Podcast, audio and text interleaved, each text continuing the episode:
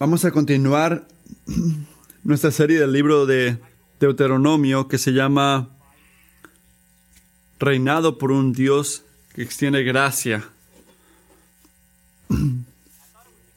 Y pensé que iba a ser bueno para nosotros mientras entramos a esta porción de los diez mandamientos, recordar lo que significa esto. Porque típicamente no pensamos en esas dos palabras como perteneciendo a Dios, ¿verdad? No pensamos en, reglas y gracia como ser parte de la misma categoría. reglas o ser reinado se sienten como opresión o ser como restringidos o ser esclavos a algo. Pensamos en reglas como algo que mata el gozo. Ser legalista.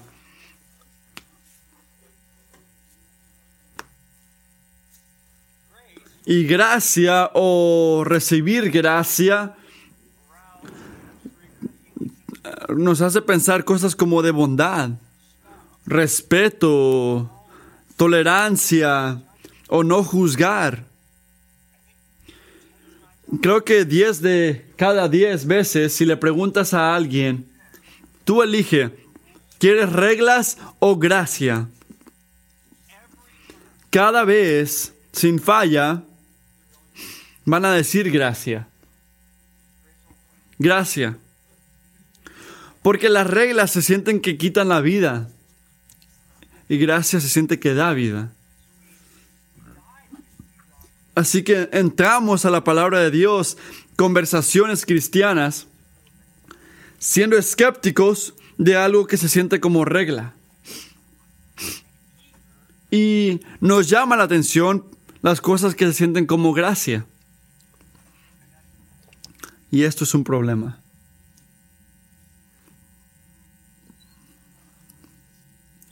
Escucha, porque las dos cosas son entendimientos culturales de lo que significa ser reinado y nuestro entendimiento cultural de lo que significa ser extender gracia. Y los dos están mal, igualmente incorrecto. Las, las reglas de Dios, piensan sus reglas por un tiempo, las reglas de Dios definen el camino de la vida. Porque la vida solo se encuentra a ser sometidos a la autoridad de Dios, viviendo la manera que, que nos creó, nos ayuda a ver su gracia, a ver su expresión de gracia. Son una señal de su favor. Dios no nos debe vida. No te debe enseñarte el camino de la vida, el camino del gozo. Solo merecemos el juicio, pero en su gracia, Dios, a Dios le encanta revelar el camino de la vida y guiarnos en el camino de la vida a través de transformar nuestros corazones y darnos un deseo y un poder para someternos a su autoridad. Y viendo que Dios extiende gracia, ¿qué significa eso? Significa que a Él le encanta darle bendiciones a la gente que no lo merece. Eso es lo que significa gracias. Él encanta darle bendiciones a la gente que no lo merece. Él encanta amarnos no por quien somos, sino quien Él es. Él nos ama no porque somos amorosos, sino para que podamos ser amorosos. Eso es lo que hace gracia. Su gracia no significa que todo está bien. No, aquí no juzgamos. No es esa actitud. La gracia de Dios no es tolerancia en la forma de que tienes libertad para que tú puedas hacer lo que tú quieras hacer. ¿Qué es gracia? Gracia es favor inmerecido en la forma de amor que nos transforma a la imagen de Cristo, el Hijo de Dios. Eso es lo que significa gracia. Y esto significa que hay cosas que no se sienten que son como actos de gracia, pero sí lo son. Porque son que nos están formando a la imagen de Cristo, el Hijo de Dios. Y esa es la cosa más increíble que puede hacer Dios para nosotros. Así que ser reinado por un Dios de gracia es sentir la bendición de estar en la libertad y gozo de estar bajo de su autoridad. De eso se trata de Deuteronomio. Pero ¿por qué importa recordar esto ahorita? ¿Por qué frenar aquí en este momento, en esta serie, para regresar al punto de este título? Yo hago esto para recordarnos, amigos, de que los diez mandamientos en Deuteronomio 5 no son no son una manera de agarrarte a ti con su poder. No, no, es una manera de que Dios enseña su poder para controlarte. No es la manera de Dios de decir, yo soy dueño de ti. No. ¿Qué son los diez mandamientos? Son una declaración de nuestro rey, donde Él dice, vive de esta manera para que puedas vivir. Ámame a, a mí así Ama a tu, a tu vecino así, ámame así, ama a tu vecino así. ¿Por qué? Porque en este camino vas a encontrar vida. Ve por este camino para que puedas vivir, porque este es el camino del gozo. En otras palabras, los diez mandamientos no son obstáculos entre tú, ti y la buena vida que pueden, que tienen que tener un poquito de gracia para que puedas hacerlo. Los diez mandamientos son cómo se ve amar a Dios. Y cada persona alrededor de ti con el amor que Él primero te demostró. Y esto es porque mantenerlos no es algo de legalistas al merecer el favor de Dios o algo de lo que la gente conservativa hace. Mantener los diez mandamientos es una respuesta de fe a la gracia que Dios nos ha enseñado en Jesús. Es como se ve la fe en maneras prácticas. Porque recuerda, Jesús no vino para deshacer la ley o destruir la ley bueno, o decir, oh, ¿sabes qué? Intentamos eso, pero hubiéramos hecho otra cosa. No, no vino a deshacerse de la ley, vino a hacer qué? A cumplirla. ¿Y qué, qué significa esto? Jesús vino para aplicar la obediencia. Para todos los que se agarran en Él con, con fe. Él nos da el regalo de una relación restaurada con Dios un nuevo corazón, un espíritu nuevo que quiere obedecer, que puede obedecer y por eso que mientras regresamos a los diez mandamientos, especialmente el que vamos a leer ahorita, tenemos que recordar, amigos, la vida en Jesús no es obediencia sin este Jesús, pero es obediencia con Jesús. Y recuerden, porque el gozo no se encuentra en reinarte a ti mismo, ser tu propia autoridad. No, el gozo se encuentra al ser reinado por un Dios que da vida y gozo. Así que mientras oramos esta mañana en Salmos 119, dame vida, Señor, oramos, basado en tu palabra. Cuando vemos Deuteronomio 5, esto debe ser nuestra expectativa. Dios está a punto de darme vida. Dios está a punto de darme gozo. Dios está a punto de enseñarme en qué camino tengo que caminar para caminar en el camino de la vida. Es un regalo. Así que escuchen la palabra de Dios. Deuteronomio 5:18. Un versículo nada más para hoy. no cometerás adulterio. No cometerás adulterio.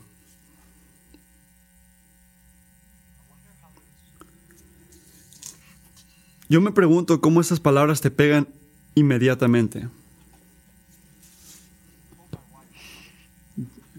Yo le dije a mi esposa que pensé que ibas estar medio, va a estar medio callado durante el servicio este, este, este día.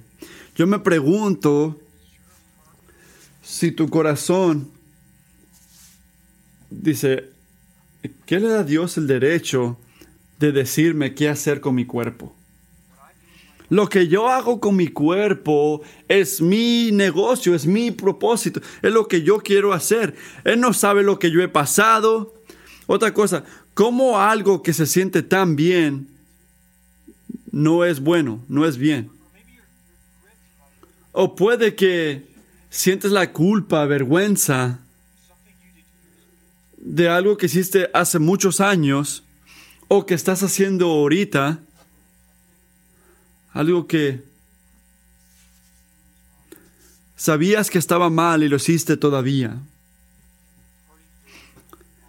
Lastimando a la gente que prometiste amar, que sacrificaron mucho para amarte a ti. Puede que tú eres uno, una de esas personas porque te maltrataron y el dolor de eso todavía no se, no se ha ido. Puede que eres un cristiano que no está casado, que tienes la tentación de minimizar lo que Dios ya ha dicho, de honrarlo con tu cuerpo. Esta es la historia que te dice, ¿sabes qué? Yo soy un hombre y yo tengo estas necesidades. ¿Por qué Dios me da estas necesidades si no quería yo que yo los ponga a acción. Ni siquiera estoy casado. ¿Cómo puedo quebrar el, séptimo mandamiento? ¿Por qué va a mirar esa, por qué va a poner esa mujer esa foto si no quiere que yo la mire? O puede, amigo, que tú ya sabes el diseño de Dios para tu sexualidad, pero tienes miedo miedo de cómo otros cristianos van a responder los deseos de sexuales que has tenido últimamente. O te sientes vencido. O ya, ya, ya cansado. Condenado en tu lucha. Puede que estás en la mera esquina de, dar, de darte por vencido. puedes notar que tu corazón ya se está como que apagando a la convicción del Espíritu. Que cosas que te molestaban antes de tu conciencia ya no te afectan tanto. Y en tus momentos sanos, eso te da miedo. O puede que eres un padre con un niño de 12 años en este cuarto. Y ahorita estás pensando, bueno, yo espero que este predicador no diga nada que haga preguntas raras mañana. Matthew, en serio tenemos que hablar de esto, porque no nada más nos miramos y continuamos al versículo 19?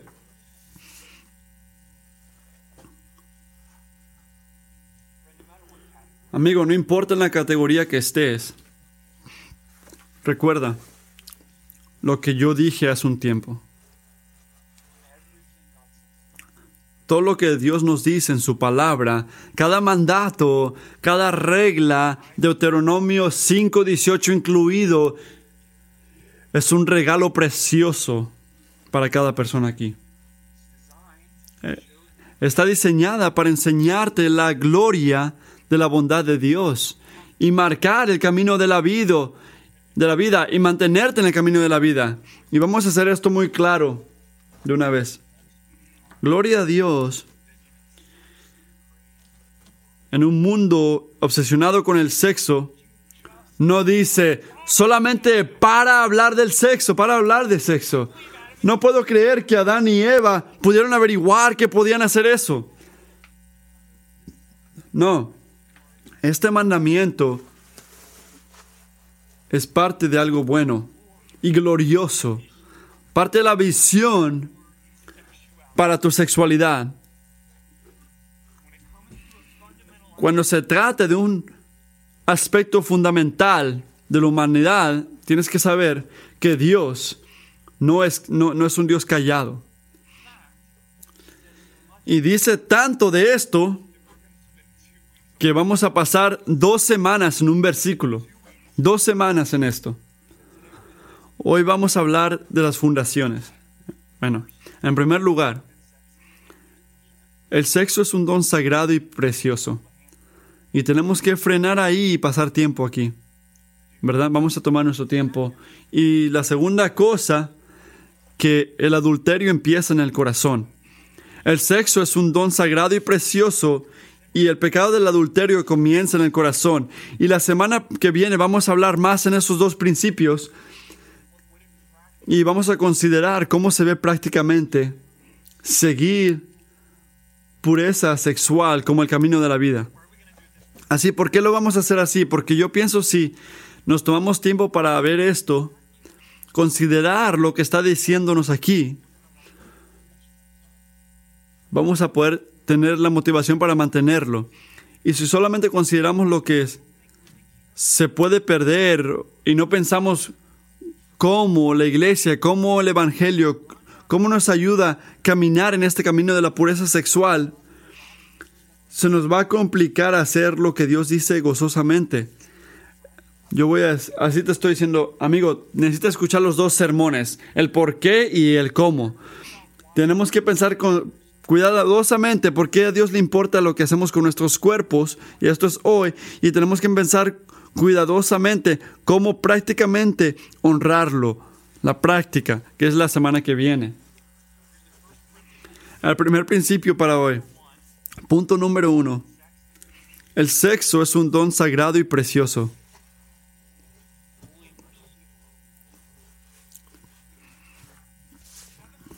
El mandato el, séptimo mandato solamente lo vas a entender si lo entiendes en el contexto grande de la escritura. Porque si no entiendes la visión profunda bíblica, cosas como el matrimonio, sexualidad, lo que dice Deuteronomio 5:18, lo que dice, lo que pide y requiere, puede sentirse como medio raro o raro. Así que, hay que tenemos que empezar. ¿Por qué importa lo que hacemos con nuestros cuerpos? Tienes que estar dispuesto, tienes que poder responder eso. ¿Por qué importa lo que hacemos con nuestros cuerpos?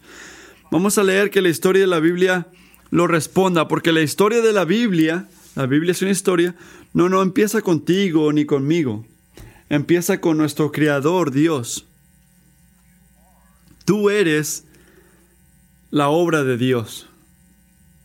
Piensa en eso. Tu cuerpo físico y todo lo que puede hacer y gozarse, sexualidad incluida, no es un accidente. O el, oh, ay Dios mío, ¿de dónde agarré la habilidad de poder hacer esto? No, no es un accidente. No es un producto de la evolución, es un resultado del diseño de Dios, de lo que declara Génesis 1, de que es muy bueno, muy bueno, dice en Génesis 1. ¿Y por qué? Porque la sexualidad es buena, porque Dios creó, nos creó a todos por un propósito bueno, primordialmente para glorificarlo a Él. Isaías 43, 7, a cada uno que es llamado según mi nombre y a quien he creado para mi gloria, yo formé Ciertamente yo lo hice. Y tienes que reconocer que este propósito no se desaparece o para de existir después de que el pecado entró al mundo, dañando nuestros deseos sexuales en todas maneras. Este propósito sigue. Es la primera razón por la cual importa lo que hacemos con nuestros cuerpos. Dios los crió por un propósito glorioso. Hay un diseño divino para tu cuerpo, de tu cuerpo. Y como tu creador, Él tiene todo derecho para mantenerte, para, para hacerte rendir cuentas, para cumplir su propósito como nuestro rey. Pero escucha, la creación no es la única razón por la cual Dios tiene un derecho de decirnos qué hacer con nuestros cuerpos. Él también lo hace a través de la redención. 1 Corintios 6, 19. O, o no saben que su cuerpo, piensen en esto, muchos no piensan en su cuerpo, solamente hacemos lo que tenemos que hacer y continuamos. Pero escuchen lo que está diciendo aquí, que su cuerpo es templo, con todos sus nervios, con todo su físico, es un templo del Espíritu Santo que mora en ustedes, en cual tienen de Dios y que no son de ustedes, pues han sido comprados por precio, por tanto glorifiquen a Dios en su cuerpo. ¿Qué nos está enseñando Pablo aquí, Kingsway? Que si eres un cristiano, Dios pagó por todo, por todo de ti. Él es dueño, porque Él lo pagó con su sangre, Él es dueño de todo de ti. Y el precio que Él pagó por todo fue su propia vida. ¿Puede ver una proclamación más alta que el valor de tu cuerpo?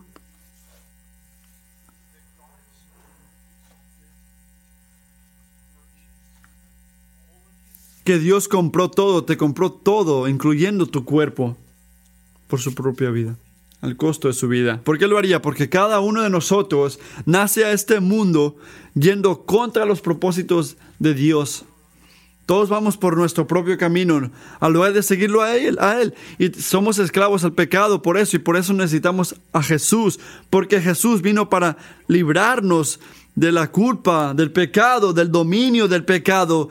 Y nuestra redención vino por, le costó un precio, y el precio fue su vida.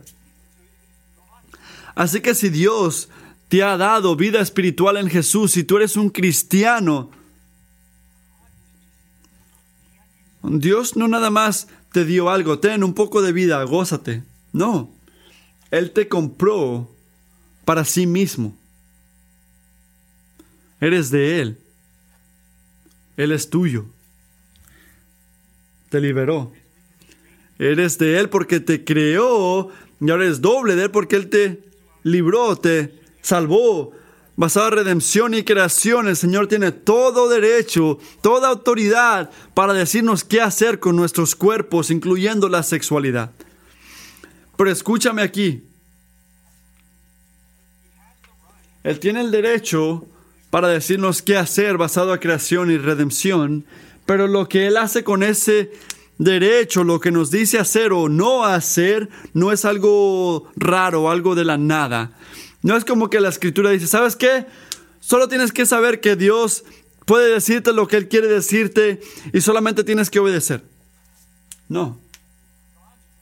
Las razones del mandato este es más profundo que algo de porque yo pienso que es buena idea o porque yo lo digo. Tú tienes ideas, yo tengo ideas y yo pienso que esta es una mejor idea. No. Lo que Dios nos dice hacer y no hacer con nuestra sexualidad está basada en algo muy profundo e importante sobre quién es Dios. Él tiene el derecho basado en creación y redención para decirnos lo que Él quiere, por lo que decimos, sí Señor, pero lo que nos dice no solamente es un mandato divino, es una revelación de quién Él es. Así que piensen conmigo un segundo, ¿qué nos dice la Biblia de Dios? Ante otras cosas, Él es un Dios fiel. Él es un Dios fiel. Éxodo 34, 6. ¿Cuál es el contexto? Moisés quiere ver quién es Dios. Enséñame tu gloria, dice. ¿Qué hace el Señor? Él dice algo de sí mismo, Él habla. El Señor, Dios compasivo y clemente, lento para la ira y grande misericordia y verdad. Piensen en esto, que el amor de Dios hacia nosotros no es un amor que está aquí hoy y que se desaparece mañana. Es que es un pacto un pacto mantenido, un pacto que se aplica es más que un sentimiento o un, querer, es un pacto, una promesa de asegurar tu eternidad, tu gozo en Jesús, aunque le cueste su propia vida. El amor de Dios es más profundo que te quiero por la manera que me hiciste sentir ayer en la noche. O te quiero hasta que encuentre algo mejor. No, en la grandeza de su amor, su misericordia, antes de que nacieras, antes de que hubieras hecho algo bueno o malo, el Señor te eligió para sí mismo.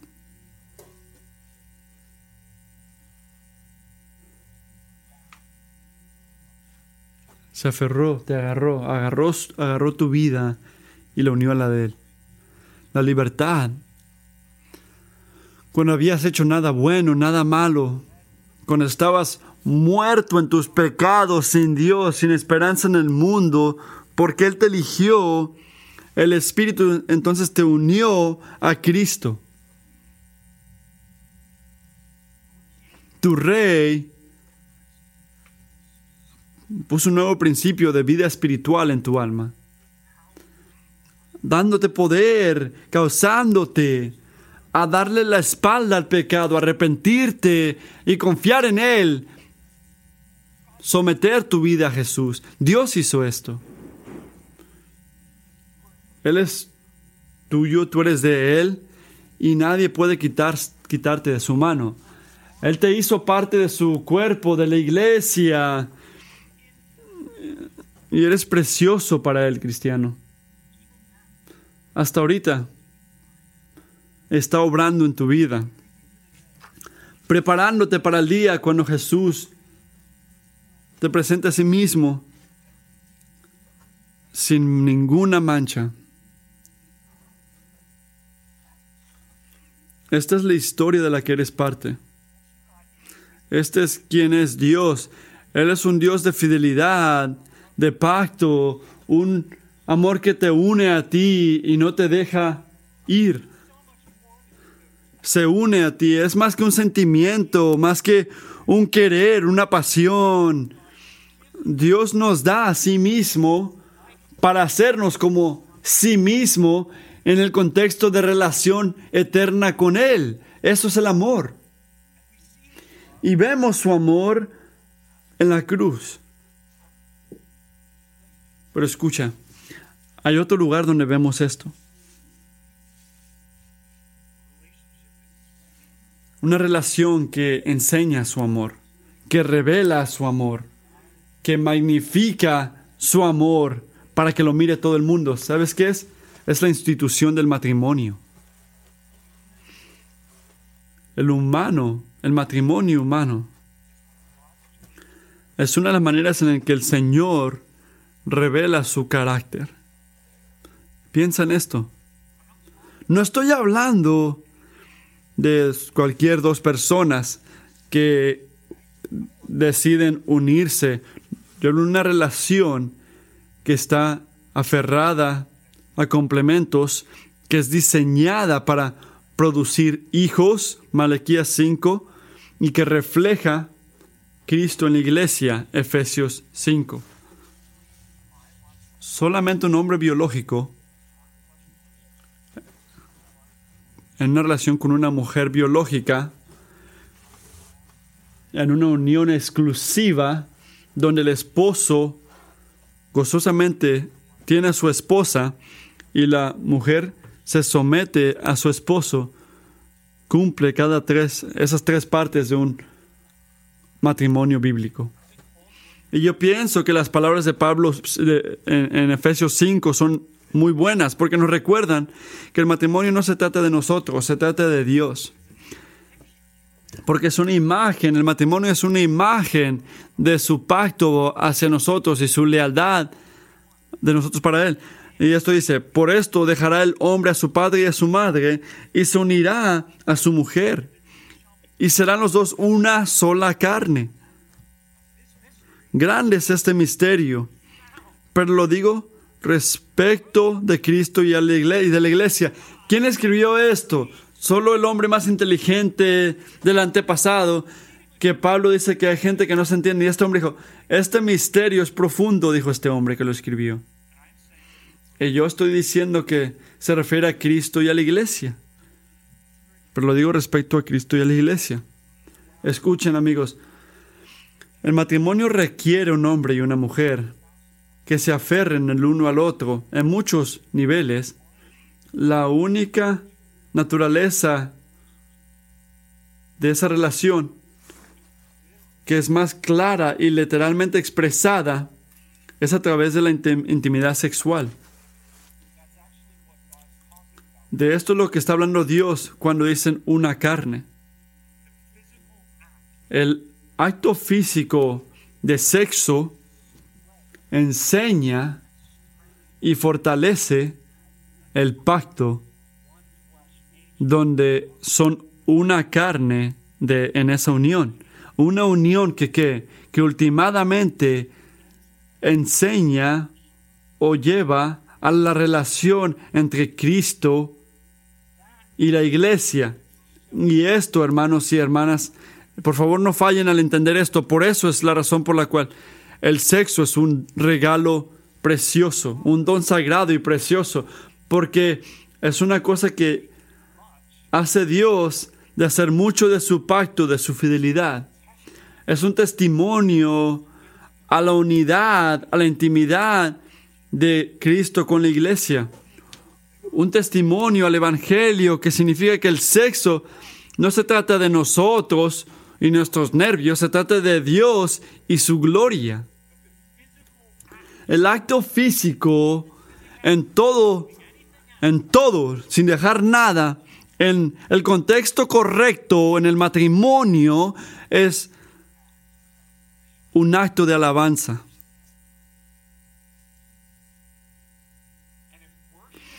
Y si alabanza y el sexo nunca estuvieron en la misma caja en tu mente, entonces no sabes lo que la Biblia dice del sexo. Y nunca vas a entender la batalla de la pureza sexual, porque tú, amigo, todavía no has visto por lo que estás luchando. Si miras la Biblia, vas a descubrir cuatro propósitos para, para el sexo. Te los voy a dar en una lista. El matrimonio, procreación, tener niños, amor y placer. Y a mí me encanta como Dennis dice esto. Un acto sexual moralmente legítimo es aquel que está en el contexto de estos cuatro propósitos. Cuando aislamos solo uno o varios de los propósitos, distorsionamos las intenciones de Dios y no alcanzamos sus designios. ¿Y en qué fallamos? Y por ende su gozo. Su gozo. Estos cuatro propósitos se encuentran en un solo lugar, el matrimonio de un hombre y una mujer. Aquí es donde Dios diseñó que fuera la intimidad sexual. Y amigo, es ese punto que hace que el sexo fuera del matrimonio sea tan, tan malo, tan feo. Porque ¿qué estamos haciendo? Estamos tomando lo que Dios nos ha dado para enseñar, fortalecer un pacto, para llenar el mundo de su imagen, para revelar algo del amor de Dios en Cristo que nos causa gozarnos y ver su gran creación y lo usamos por ganar egoístamente. Y en el proceso estamos haciendo una mentira, actuando una mentira. Porque no importa lo unidos que se sienten, el sexo dice, esto es una unión es un pacto en Dios. Porque fuera del matrimonio no hay nada así. Estamos actuando una mentira si lo hacen fuera del matrimonio. El Dios, Dios diseñó el sexo para unir un hombre y una mujer en el pacto del matrimonio en una manera profunda, emocional.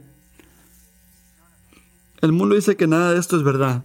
El sexo es un acto sexual, dice el mundo. Y fin de la historia, dicen. Pero la experiencia dice que no. ¿Por qué la gente... No tienes que ser cristiano para ver esto, saber esto. ¿Por qué gente que, que gastan años de sus vidas uniéndose con muchos, muchas personas que ni siquiera se acuerdan quién fue la última persona con la que tuvieron sexo? ¿Por qué se sienten tan vacíos y usados por dentro? Gente que se pasa tiempo con una y otra pareja teniendo sexo es porque estamos participando en algo que crea una relación de un cuerpo, que dice un cuerpo, que son un cuerpo, cuando no hay ningún pacto, no hay ninguna relación. Estamos viviendo una mentira. Y cuando vives una mentira de la moralidad sexual, te deja consecuencias profundas, espiritual, físicas. Y yo miro mucho de esto como pastor. El pecado sexual daña nuestra relación con Dios. El pecado, la inmoralidad sexual daña, afecta relaciones unos con otros nos ciega, no nos deja ver la verdadera hermosura, nos roba el gozo, daña nuestro testimonio y si no te arrepientes va a destruir tu alma. Primero de Corintios 6:18. Huyan de la inmoralidad sexual. Cualquier otro pecado que el hombre comete está fuera del cuerpo, pero el inmoral sexual pega contra su propio cuerpo. ¿Por qué? Porque te estás afectando a ti mismo, te estás dañando a ti mismo. ¿Por qué? Porque no estás caminando en el camino de la vida, estás caminando en el camino de la muerte. Proverbios dice, ¿tomará el hombre fuego en su, en su seno sin que se quemen sus vestidos? ¿Andará el hombre sobre las brasas sin que se le quemen los pies? Así sucede con el que se enreda con la mujer de su prójimo. No quedará, no quedará impune ninguno que le toque. Así también el que comete adulterio con, una mujer es falso de entendimiento. El que hace tal cosa se destruye a sí mismo. Es corrupción. El sexo es algo hermoso, un regalo hermoso, porque es algo que Dios creó para testificar de una manera profunda de su fidelidad, de su pacto, de su amor. Y por eso, amigos, tenemos que cuidar la santidad del sexo. No se trata de ser prudentes o ser conservativos o ser, hacer con las maneras tradicionales. Y he escuchado todo esto, de esto no se trata. No nos unimos a estas cosas, no hacemos estas cosas inmorales fuera del matrimonio. Porque no queremos denegrar la fidelidad de Dios, el pacto de Dios. Por eso, por eso, no queremos denegrar el pacto de Dios, el llamado de Dios, queremos magnificar el pacto de Dios. Así que este es el punto de este mandato. Magnificamos el, la fidelidad de Dios. Magnificamos la fidelidad del pacto de Dios al proteger la santidad del sexo. Magnificamos la fidelidad del pacto de Dios al proteger la santidad del sexo. En Hebreos dice, honroso es para todos, el matrimonio y pura la relación conyugal, porque Dios juzgará a los, a los fornicarios y a los adulteros. Honroso es para todos el matrimonio y pura la relación conyugal, porque Dios juzgará a los fornicarios y a los adúlteros no, Dios no se va a quedar ahí mirando mientras negramos su pacto. Él no puede hacer eso. Porque el sexo es un regalo sagrado y precioso. Ese es el primer principio. Vamos a hablar un poco del segundo. El punto número dos. El pecado del adulterio comienza en el corazón.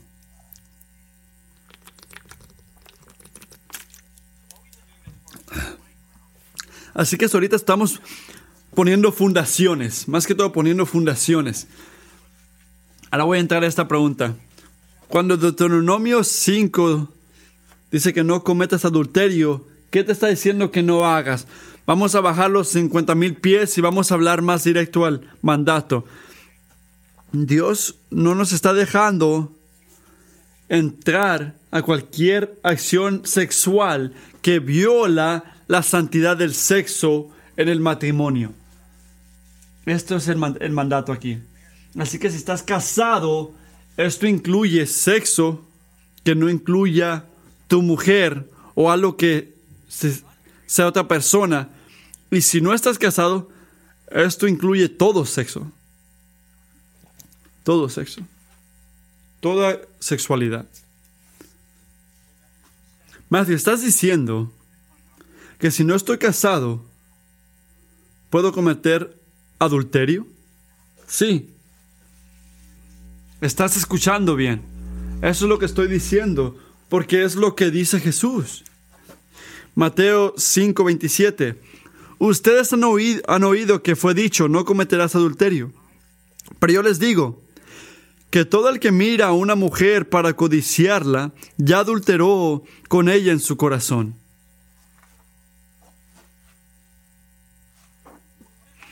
¿Qué significa? ¿Qué significa mirar a una mujer con codiciándola? Él no está diciendo que es pecaminoso que notar que alguien es guapo o guapa. Porque sabemos que eso no está mal. Porque está bien ver la gloria del Creador en la imagen. La hermosura del cuerpo humano no es una no, es algo malo, es, una reflexión de la gloria. Y por eso no caminamos, ah, no puedo ver a nadie porque si miro que alguien es guapo, estoy pecando. No. No es lo que significa ser este pecador así. Significa desear fuertemente lo que le pertenece a otro. En contexto, codiciar es desear algo fuertemente, algo que le pertenece a otro. Es, es como una mirada que devora o usa mentalmente un cuerpo que Dios no te dio como esposa o esposo para satisfacer tus deseos sexuales. El mandato, eh, el mandato aquí se trata más de lo que hacemos afuera, se trata de lo que está ocurriendo en nuestros corazones por dentro. Requiere más que no nada más brincar a la cama con alguien que no es tu esposo o esposa. También le habla a tus ojos, a tu mente, a tus fantasías. Jesús está hablando de las películas que miramos, las páginas que miramos, las la tele que miramos, la música que escuchamos, los mensajes que decimos.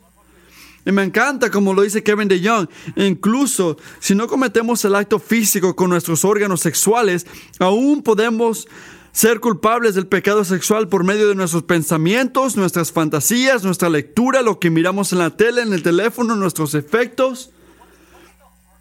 Pero ¿cuál es la actitud en el corazón tras todo esto? El adulterio y todas sus formas, en todas las maneras, hay una actitud aquí y es esta, amigos. En lo que dice, todo lo que tú eres, Señor, todo lo que tienes, todo lo que me has dado, no es suficiente. No es suficiente. Yo necesito más. Yo merezco más. Yo pido más. Y Dios, si tú dices no, yo voy a tomarlo de igual manera porque yo sé mejor lo que yo necesito que lo que tú sabes. Mira, eres Dios. ¿No tienes idea lo difícil que es honrarte con un cuerpo humano? Y sí lo sabe.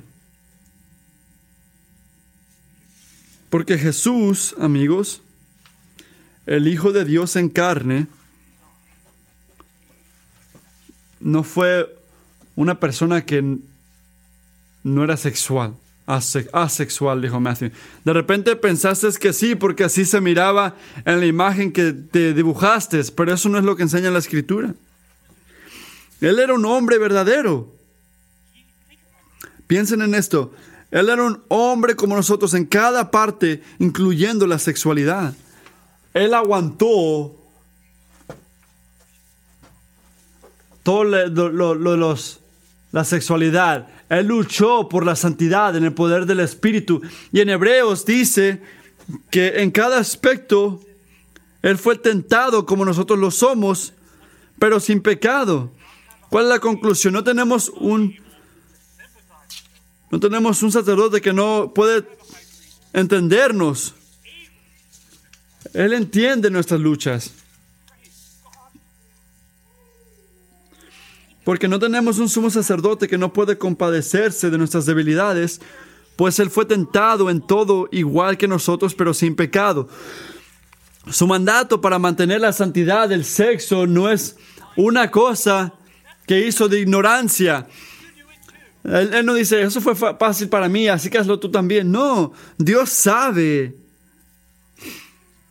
de, por sí mismo que hay una supremacía de gozo, hay una hay un satisfacer ahí, hay vida ahí, hay paz que Dios ha puesto para la gente que se enfoca en magnificar su fidelidad al cuidar la sexualidad. Él no está diciéndote que, que no, eh, que no, cristiano. Él está protegiendo tu vida. Al preservarte en el camino de la vida. Salmos dice esto. Porque soy el escudo, porque soy y escudo es el Señor Dios. Gracia y gloria dará el Señor. No privará, no privará del bien a los que andan en integridad. Oh Señor de los ejércitos, bienaventurado el hombre que confía en ti. Notas esto, notas que esta es la decisión, este es lo que tenemos que elegir, el momento singular donde se expresa cada cosa sexual y está aquí. Voy a confiar en Dios para que no me quiten nada. Voy a confiar en que Dios me va a dar lo que yo necesito.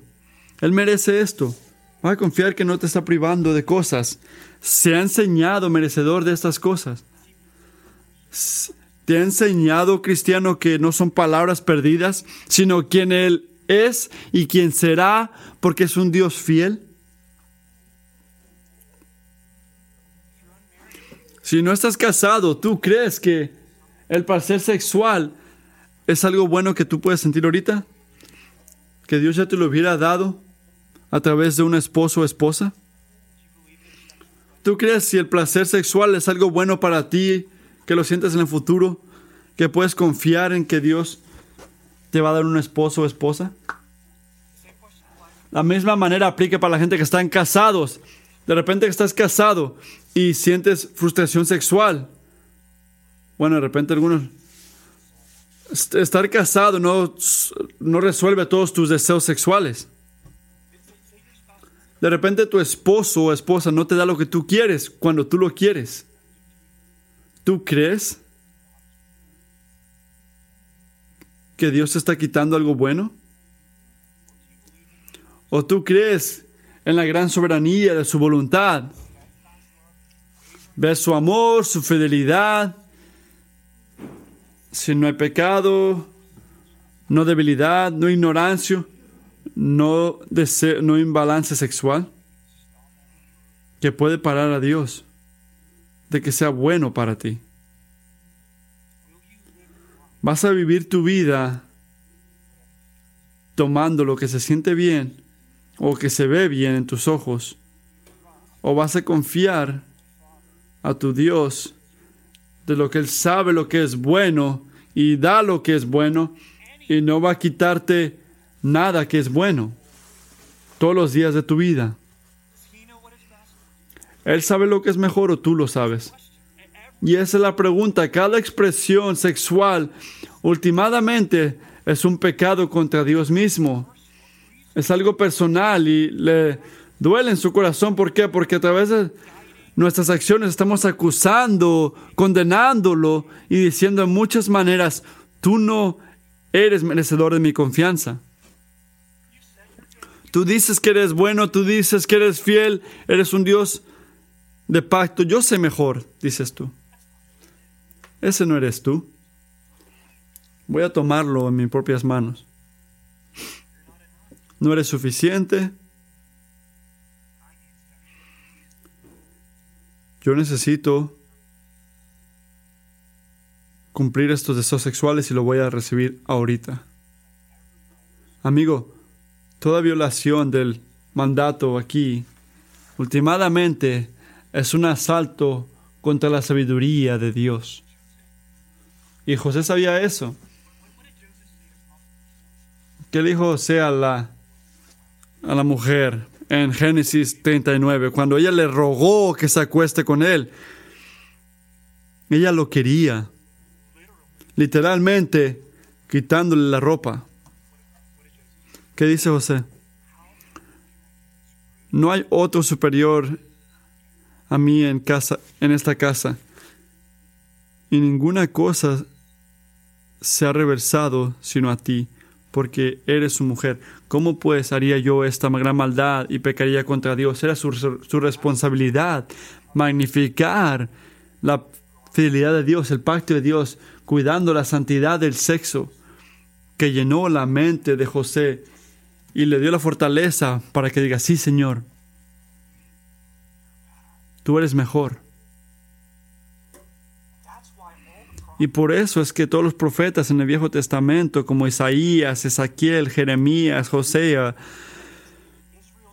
miren los actos de Israel de, adulterio físico con adulterio espiritual, porque Israel no nada más estaba quebrando un mandato, estaba quebrando el pacto con Dios cada vez que hacía esto, porque estaba yendo contra Él estaba violando su lealtad, estaba diciéndolo a través de su pecado sexual, tú no eres suficiente. Estaba siendo una esposa infiel en una manera espiritual, está cometiendo adulteria con todo el eh, ídolo. Jeremías 3 dice, el Señor me dijo en los días del rey Josías, ¿has visto lo que ha hecho la apóstola Israel? Ella ha ido a todo monte alto y bajo todo árbol y bajo todo árbol uh, frondoso. Ahí se ha prostituido. Y dije, después que ella hizo todo esto, volverá a mí. Pero no, pero no volvió. Y lo vio su hermana, la desleal Juda.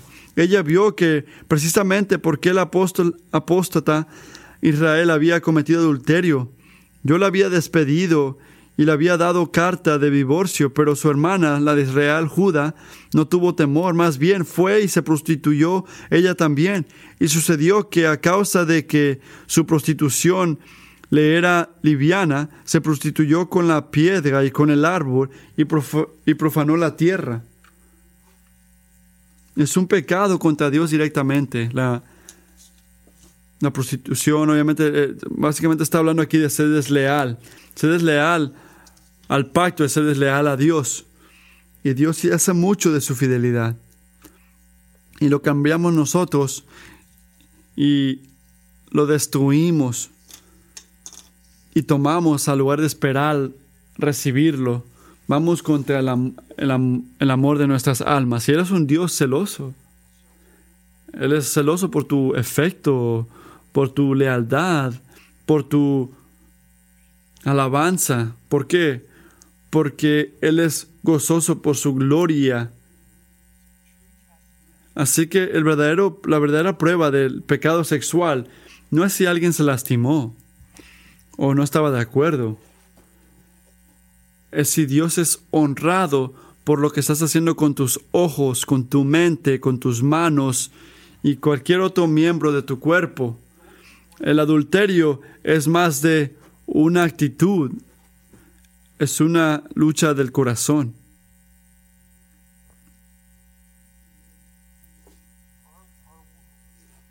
Nuestro mundo, voy a terminar con esto, nuestro mundo no es diferente a ese tiempo de antes. En nuestro tiempo, la expresión sexual se trata como algo normal y se, se, requiere según el mundo para una buena vida. Y en este mundo, amigo, Jesús nos llama a algo muy diferente. Nos llama a hacer mucho de Él con nuestra sexualidad. Así que hay cosas que tenemos que parar de hacer y hacer, y es lo que vamos a mirar la semana que viene, cómo nos llama Dios a hacer esto y cómo lo podemos aplicar. Pero esta mañana quiero dejarte con esto, con unas preguntas y una palabra de esperanza. Estas son las preguntas. ¿Tú crees que Dios tiene un derecho para decirte qué hacer con tu cuerpo? ¿Tú crees que el sexo es últimamente algo de Dios y no de ti? ¿Tú crees que es algo que empieza en el corazón? El adulterio no es un problema nada más para los casados, es un problema para todos. Y no nada más es un pecado contra tu cuerpo, es un asalto hacia la bondad de Dios. La pregunta no es si estas cosas son verdad, son verdad. La pregunta es, ¿vas a dejar que vas a dejarte ser reinado de esta manera, de un Dios que te ha dicho esto, o vas a ir contra de esto. Esta es la buena noticia, amigo. Y vamos a tomar más tiempo en esto la semana que viene. Donde sea que sientas convicción sexual o sientes la necesidad o la urgencia de luchar por esta pureza sexual, por favor escúchame. Jesús está listo para perdonar, restaurar, fortalecer y sostenerte. Recuerda, por favor recuerda esto. Lo que declara el sexo, basado como lo diseñó Dios, lo que destruyó tu vida, según sientes tú, grita es que es un diseño de Dios y grita que es un Dios fiel. Un Dios que mantiene sus pactos porque es fiel. Él hace promesas increíbles, cristiano. No palabras perdidas,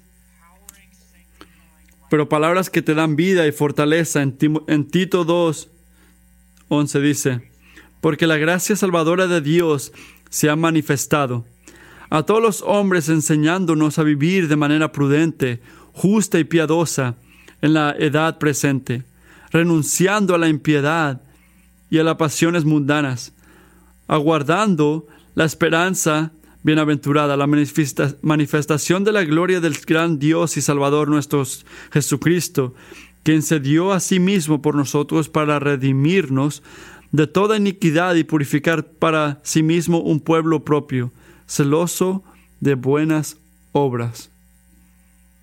Dios está contigo, Dios está en tu lado, su gracia es suficiente y su amor va a purificarte y santificarte hasta el día que Él te traiga a casa sin mancha y nada así. Ese día viene, hermanos y hermanas. No puedo esperar la semana que viene para ver cómo Dios nos ayuda a aplicar lo que acabamos de hablar. Padre, gracias por tu pacto, por tu fidelidad en Cristo. Oro que mientras cantamos esta última canción, que podamos gozarnos en tu fidelidad, que tú puedas renovar nuestra visión para hacer mucho de ti, Señor, de tu pacto cuidando la santidad del sexo. Gracias Espíritu Santo por tu poder, presencia, ayuda. Gracias por el regalo de la convicción. Ayúdanos a ver lo que en serio está aquí para poder estar frescamente fortalecidos para obedecerte, seguirte. Te amamos. Amén.